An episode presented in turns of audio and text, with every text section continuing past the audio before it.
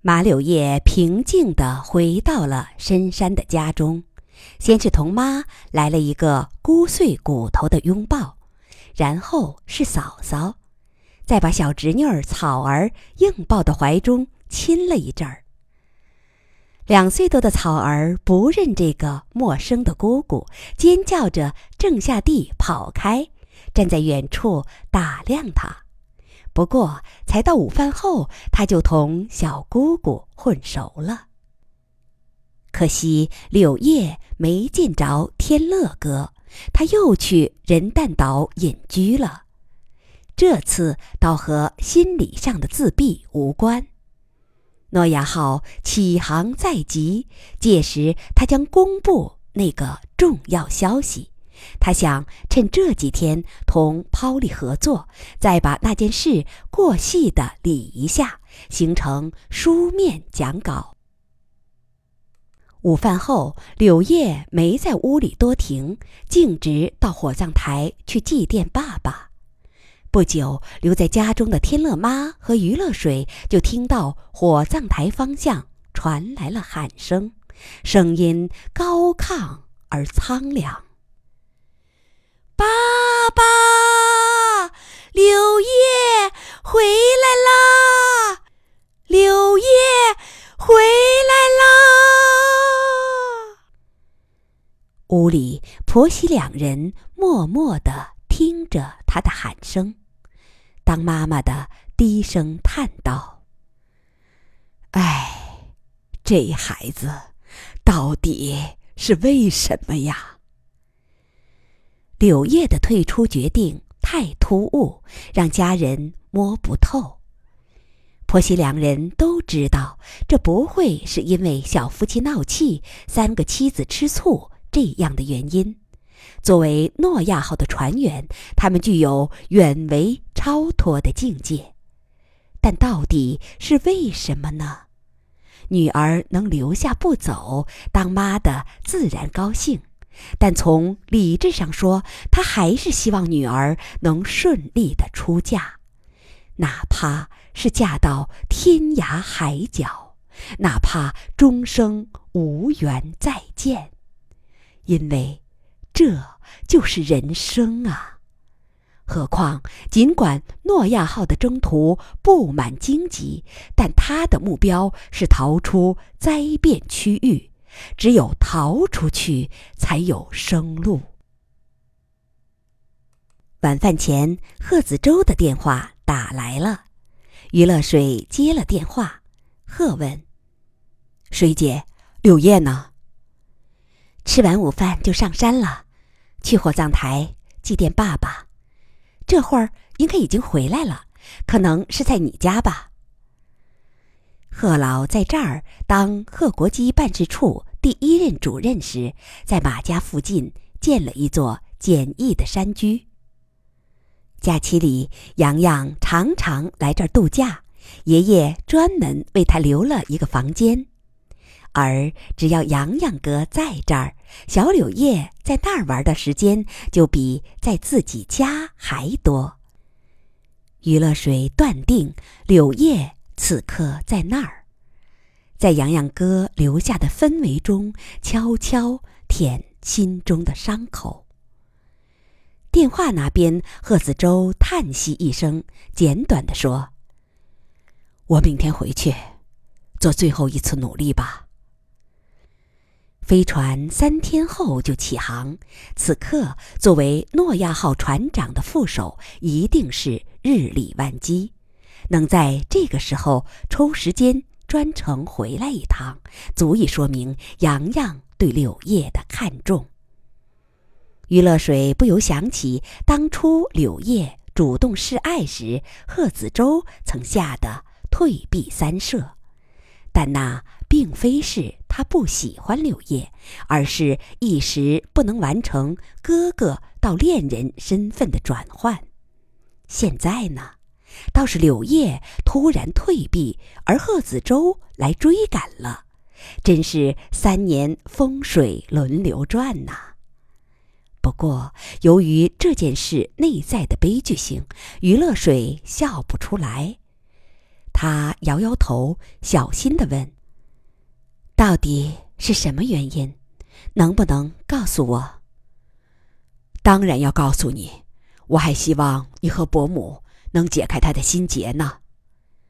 他突然退出，与世俗原因无关，而是因为，水姐，你是否还记得一件事？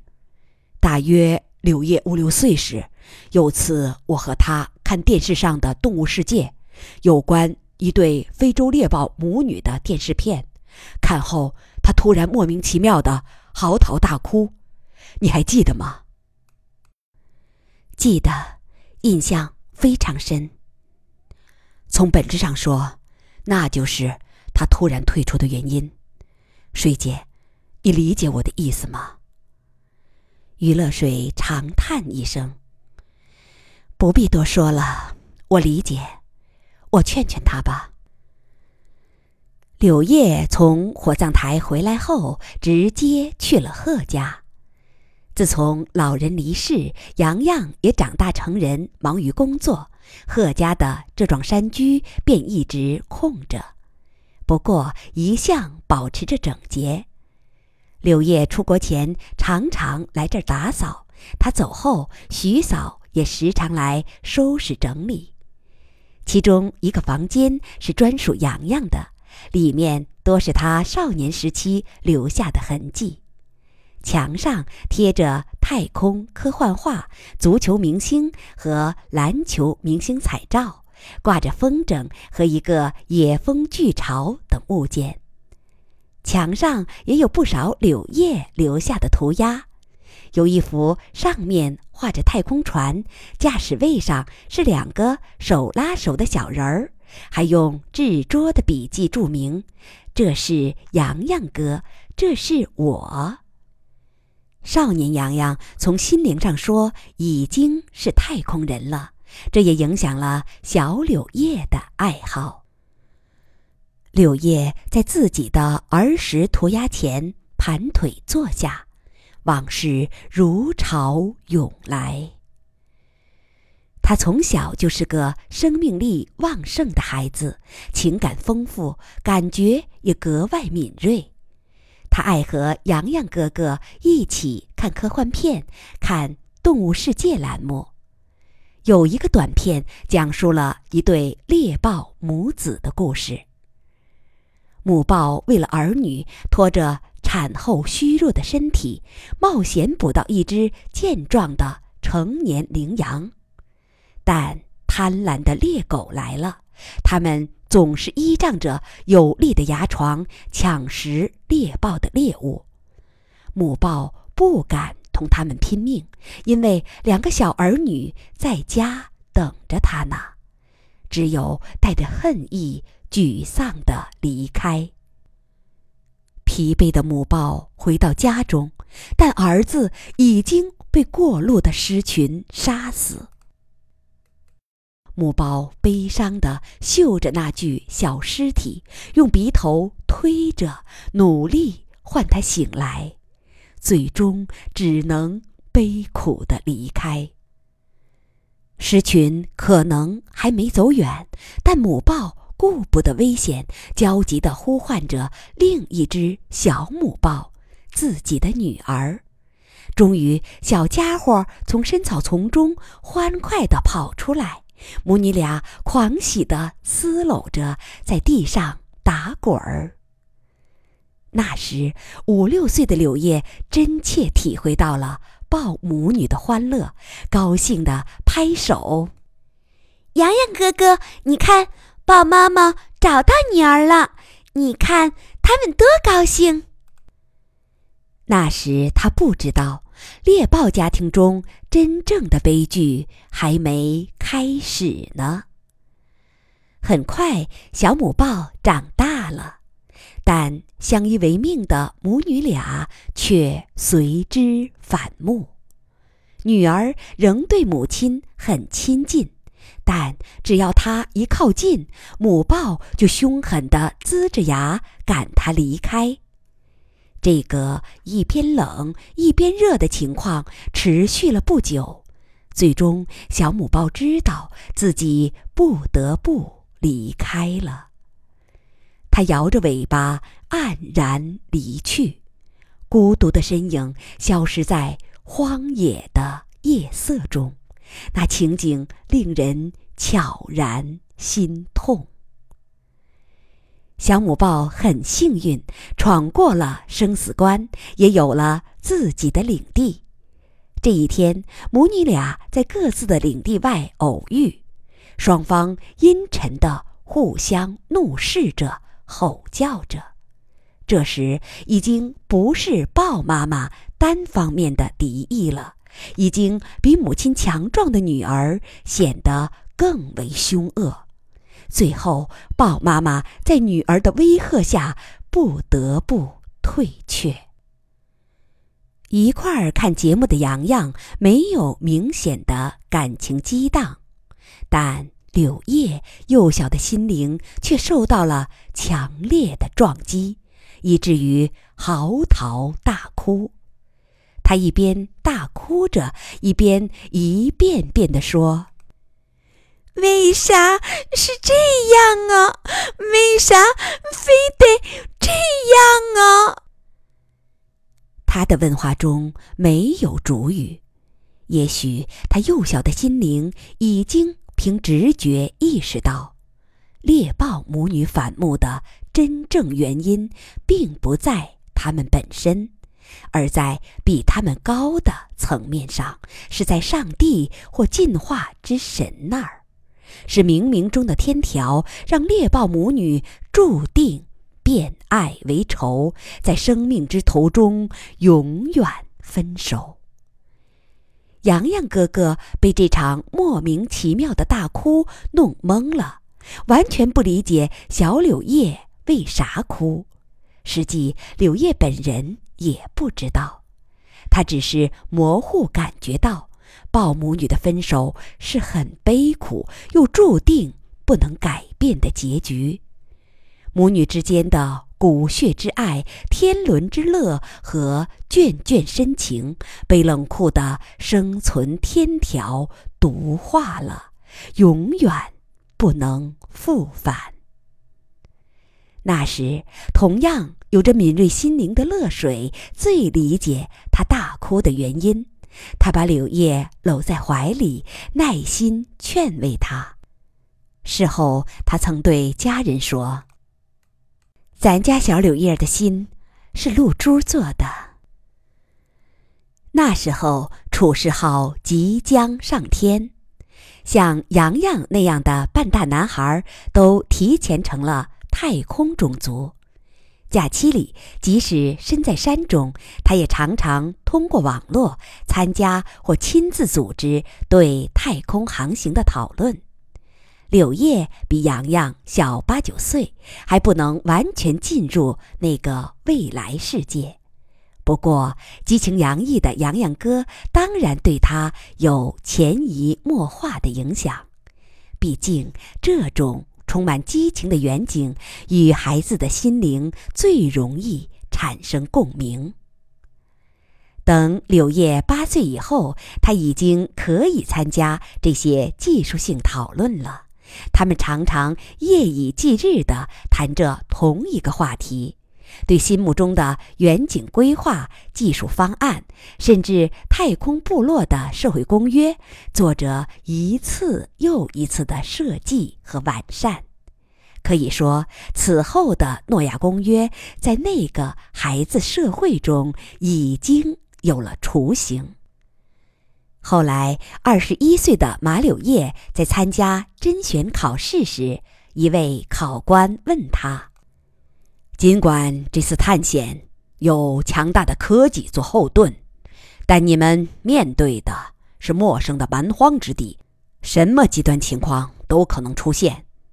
如果某一天生存与人类道德发生了冲突，你将首先选择什么？”在那一瞬间，洋洋哥常说的一句话浮现在脑海中。他像洋洋那样耸耸肩，淡然说：“当然是生存，这是个常识性的问题。”考官们露出微笑，结束了对他的面试。从理智上说，他认为这个回答确实是正确的。只是在此后的正式训练中，当教官们把这个书面上的观点细化为一个个具体问题时，他才知道其内涵的残酷性。那时，他们常在互动式环境模拟机上进行训练。当训练者戴上头盔，进入到未来的太空环境，电脑会随机选择一些可能出现的危难情况，看训练者能否做出足够敏锐的反应。而且，在很多情况下，首先要看这人有没有过硬的心理素质。看他的心够不够冷酷。这些问题包括：飞船因长期幽闭而导致集体性的歇斯底里，连船长也精神失常。作为唯一的清醒者，你只能用雷霆手段击毙为首者，平息骚乱。现在飞船降落于一颗高重力的星球。直立行走方式已经不适用，只有用基因改造的办法把人类变回爬行动物。飞船发生重大事故，只剩下兄妹二人，只有在血亲间婚配，以维持族群的繁衍。设置这些问题，并非是教官变态。而是因为他们确实有可能在太空生活中出现，教官们必须事先淬应太空人的心灵。马柳叶在这些训练中经受了一次又一次心灵的割据，总算挺过来了。最后一次训练，电脑为他选择了一个相对温和的问题。这次并非在太空环境，而是在地球，在十万年前的非洲密林。这是在非洲大裂谷旁边的阿法盆地，因气候变化，密林已经变为稀树草原。这儿刚发生一场部落间的血战，马塔部落战败。只剩下五六十人逃到这片丛林间。这会儿，他们都疲惫不堪，正在熟睡。但得胜的奥姆部落悄悄跟踪而来，手执石斧、骨刀，把这些人包围了。为首的是一位黑人女酋长，她叫露西。可以把它当成后代所有人种的共同女性始祖。露西身材高大健壮，腰间裹着树叶裙，裸露着丰满的乳房，模样与现代黑人已经相当接近，只是身上的体毛尚未褪尽。他示意其他人停下，自己悄悄向马塔人逼近。只有一个少年跟在他身后。这个名叫塞班的少年的肤色要浅得多，大概是由于某种基因变异所致。露西前行着，逼近熟睡的那群人，从中找到一个马塔男人。不过他没有动手，只是默默地看着他。这男人身材魁梧，相貌威严，身上伤痕累累，脸上凝着血迹。与众人不同的是，他的肤色比一般人浅得多，倒是与露西身后的少年接近。两人样貌也很像。露西看看他，又回头看看塞班。于是，虚拟环境中的受试者马柳叶。知道了真相。这个外族人是塞班的生父。露西与他的一次野合催生了这个孩子。母系氏族社会中实行等级群婚制人们知其母而不知其父。但这个父亲因为基因的变异为父子亲缘留下了一个明显的标签。露西和族人都清楚这一点。